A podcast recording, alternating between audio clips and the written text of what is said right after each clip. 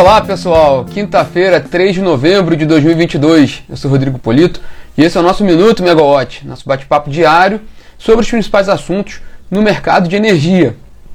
Bom, o destaque dessa quinta-feira é a, a, a, proposta colocada em consulta pública pelo governo para o primeiro leilão de margem de escoamento, primeiro leilão de conexão de projetos à rede de transmissão, aqueles projetos que solicitaram outorga, né, com pedido de outorga na ANEEL e acumulam um estoque grande na ANEEL desses projetos renováveis em busca daquela, daquele ainda conseguir, né, como previsto na lei, o desconto nas tarifas de uso do sistema de transmissão e distribuição.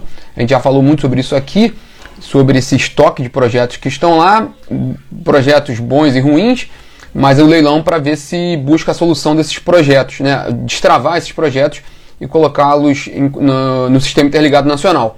Mas a gente vai falar um pouco sobre isso aqui ainda, ainda hoje. Mas vamos atualizar as informações do setor, porque ontem teve feriado, ontem foi feriado, né? E, e teve muita coisa ontem e anteontem. A começar pela aprovação pela Câmara dos Deputados do regime de urgência do projeto de decreto legislativo 365 de 2022, apresentado pelo, pelo deputado Danilo Forte, do União Brasil de Ceará, e que determina a suspensão daquela resolução da ANEEL que modificou, né, que trouxe mudanças no sinal locacional nas tarifas de uso do sistema de transmissão. Basicamente, aquela resolução da ANEL, e a gente também comentou muito aqui, tem muito material sobre isso na Megawatt, aquela resolução da ANEL, ela altera dados do sinal locacional com um efeito prático de redução para o consumidor do Nordeste e um, um, aumento, né, compensado por um aumento dos geradores localizados na, na região. Bom, é, essa, essa, essa, esse projeto do deputado Danilo Forte cancela essa resolução, então voltaria ao que era o modelo anterior, né? E essa medida ainda está no Congresso, ainda vai ser discutida, mas foi aprovada a urgência dela, e isso traz um sinal de insegurança jurídica. Lembrando até naquele, naquele processo também, no, no, em meados desse ano, no início desse ano ali, que também buscava a suspensão dos reajustes da ANEEL ali naqueles reajustes que foram elevados antes do, do, do projeto de lei que, da, da, lei que permitiu a, a compensação dos créditos tributários. Lá atrás teve aqueles, aqueles reajustes acima de, de 20%, e aí a, a, a Câmara buscou a suspensão desses reajustes. O processo não avançou, ficou lá na, na Câmara, mas foi um sinal de, de, de segurança jurídica. A Camila Maia está participando aqui, lembrando que a proposta lá atrás era do deputado Danilo Forte. Eu estava com essa informação, essa dúvida na cabeça, eu não sabia, não lembrava se era ou não, eu não, não quis comentar, mas a Camila Maia lembrando que também era a proposta do Danilo Forte. Lembrando, lembrando também que já houve uma tentativa, igual a essa que a gente falou agora, dessa mudança no sinal locacional, quer dizer, cancelando a mudança do sinal locacional na medida provisória 1118 aquela que tratava de questões de combustíveis, mas que ela chegou, houve essa na reta final dela ali, do prazo de validade dela, foi, foi incluída uma emenda com essa, com essa decisão ali da é, é, impedindo essa mudança no sinal locacional. Acabou que, que a, a MP 1118 não foi votada e ela caducou, então continua a regra aprovada pela ANEL da mudança do sinal locacional. Mas essa decisão na terça-feira, essa movimentação na terça-feira, gerou um, ruído no setor elétrico e a Frente Nacional dos Consumidores de Energia publicou carta informando que esse projeto de decreto legislativo pode causar um aumento de cerca de 2,4% na conta de luz dos consumidores do Nordeste e de 1% na conta dos consumidores da região Norte. Bom, agora a gente acompanhar como é que vai ser essa discussão no, no Congresso e como é que vai ser a mobilização do setor nos próximos dias com relação a essa aprovação do PDL, do, perdão, do regime de urgência do PDL, até porque essa aprovação aconteceu na terça, na véspera do feriado. O feriado foi um, um pouco caótico.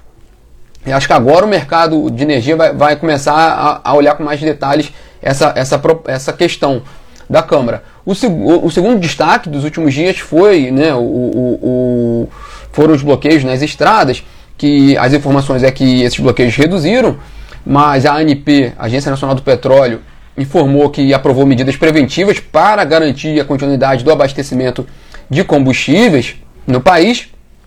E mais o, o Instituto Brasileiro de Petróleo e Gás informou ontem que os bloqueios é, totais ou parciais geraram, ainda geram preocupação para a entidade, para o, o setor de combustíveis, com risco, na, abre aspas na, na, na nota da, do IBP, com risco real de desabastecimento de combustíveis em, algum, em alguns polos em todo o país.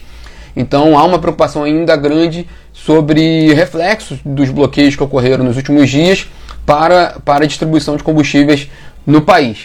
Bom, e por fim, para fechar essas atualizações, a notícia de que o Pedro Zinner pediu renúncia da presidência da Eneva, geradora termoelétrica do, do país, grande geradora termoelétrica do país, e ele ficou no cargo quase seis anos e esteve à frente da companhia logo após a, a, a conclusão da recuperação judicial da empresa e também depois da incorporação da Parnaíba Gás Natural, que se tornou uma empresa dentro da, da, da Eneva, e, a, e ele participou muito ali do crescimento da Eneva, né? do, do, do, do dos últimos movimentos da companhia, entre eles ali o, o, a viabilização do, do, do projeto Azulão de Aguatirica, com uma, uma produção termoelétrica em Roraima, a partir de um campo de gás no Amazonas, e também essa expansão da, da, da, da Eneva, que é muito forte ali na, na região do Maranhão, mas agora expandindo mais para o Nordeste, para mais para a região da costa do, do Nordeste, pela aquisição da, da termoelétrica Porto Sergipe, e a expansão da companhia em comercialização de energia e gás natural. Ele, ele é um nome forte nessa, nessa, nessa trajetória recente da Eneva. Ele renunciou para assumir novos desafios. Ainda não tem mais detalhes sobre essa saída dele e nem quem vai ocupar o seu lugar, mas é um ponto de atenção porque a Eneva é um player muito importante no mercado de energia elétrica brasileiro atualmente. Bom, e vamos para hoje, né? A, a, a, a, notícia que a gente abriu o bate-papo que foi a, publicação da a proposta de portaria pelo Ministério de Minas e Energia com diretrizes para o procedimento competitivo para a contratação de margem de escoamento para acesso ao Sistema Interligado Nacional. Nada mais é que o leilão ali que permite a conexão ao sistema. Esse texto vai ficar disponível para consulta pública por 30 dias a partir de hoje e ele está previsto para ser feito pela Agência Nacional de Energia Elétrica no primeiro semestre de 2023. Essa discussão ganhou corpo nas últimas semanas com, um, com, com as notícias que foram saindo. Saiu primeiro pela, pela agência de notícia Reuters, depois o, o governo foi dando mais detalhes sobre essa proposta. E a ideia de fato é liberar ali, destravar esse estoque de projetos de geração de, de energia renovável que está na ANEL com pedido de outorga, que, que cresceu muito esse número desde que, que, que houve aquela mudança na legislação com um prazo próximo do prazo agora para os projetos terem ainda o desconto nas tarifas de uso do sistema de transmissão e distribuição. A ideia do governo é separar os projetos maduros, com possibilidade de fato de serem construídos, dos projetos que estão lá, mas que não têm não tem condição de, serem, de saírem do papel. Bom, e na área de empresas hoje sai o resultado da Petrobras. No final do dia, o, o resultado do terceiro trimestre da Petrobras. Apesar da queda que a gente já comentou aqui também, apesar da queda da produção e da venda, né, da venda de combustíveis da Petrobras no terceiro trimestre, os analistas que acompanham a empresa esperam um resultado forte nesse período agora, de julho a setembro desse ano, principalmente em relação ao terceiro trimestre do ano passado. Muito também por causa do, do, do valor do, do preço do petróleo. Nesse terceiro trimestre, a média do petróleo Brent ficou em 98 dólares por barril, enquanto no terceiro trimestre do ano passado foi de quase 75 dólares por barril. É uma diferença significativa e que traz um efeito grande no resultado da companhia, principalmente nessa comparação com o terceiro trimestre do ano passado. Então a gente acompanha de perto também o resultado da Petrobras, que sairá hoje no fim do dia. Amanhã a companhia, a gente vai falar no minuto de amanhã, a companhia vai, vai cumprir uma agenda ali de compromissos com o mercado, com analistas, com a imprensa, para divulgar, detalhar esse resultado do terceiro trimestre, mas vai ser interessante também para acompanhar como é que a Petrobras vai comentar os desdobramentos desses bloqueios, que a gente comentou aqui sobre a preocupação do IBP com relação ao, ao, ao risco de desabastecimento no país. Amanhã a Petrobras, um dos grandes players né, do setor, vai poder falar um pouco do como ela está tá vendo essa, essa, essa questão. Acho que vai ser uma pergunta inevitável que tanto analistas quanto jornalistas farão para a Petrobras amanhã. Bom, é, sobre Petrobras também, o Valor Econômico e o Estado de São Paulo trouxeram informações hoje sobre a possibilidade de não avançar a venda da participação da Petrobras na petroquímica Braskem a partir dessa mudança de governo. É, a Petrobras tinha um plano de saída, a companhia petroquímica ainda tem atualmente, mas o, o negócio não avançou. Mas com a mudança do governo, principal acionista da Petrobras, há uma, e é um, é um governo que não é muito, não, não tem é, histórico ali, interesse em fazer privatizações, então pode ser que esse, que esse avanço, essa venda da Braskem possa não, não ser realizada a partir do, desse governo que venceu a eleição do, do Luiz Inácio Lula da Silva. Então os dois, os dois jornais trazem essa questão nessa, nessa quinta-feira. Fala, por falar em Braskem, a Petroquímica, Petroquímica Braskem divulga seu resultado do terceiro trimestre no dia 8 de novembro, então terça-feira da semana que vem. E para fechar nosso bate-papo também, hoje sai o resultado da AS Brasil, uma, uma, geradora importante do país, também divulga seus números do terceiro trimestre e amanhã a gente detalha um pouquinho esses resultados, tanto da Petrobras quanto da AES. E esses são os destaques dessa quinta-feira.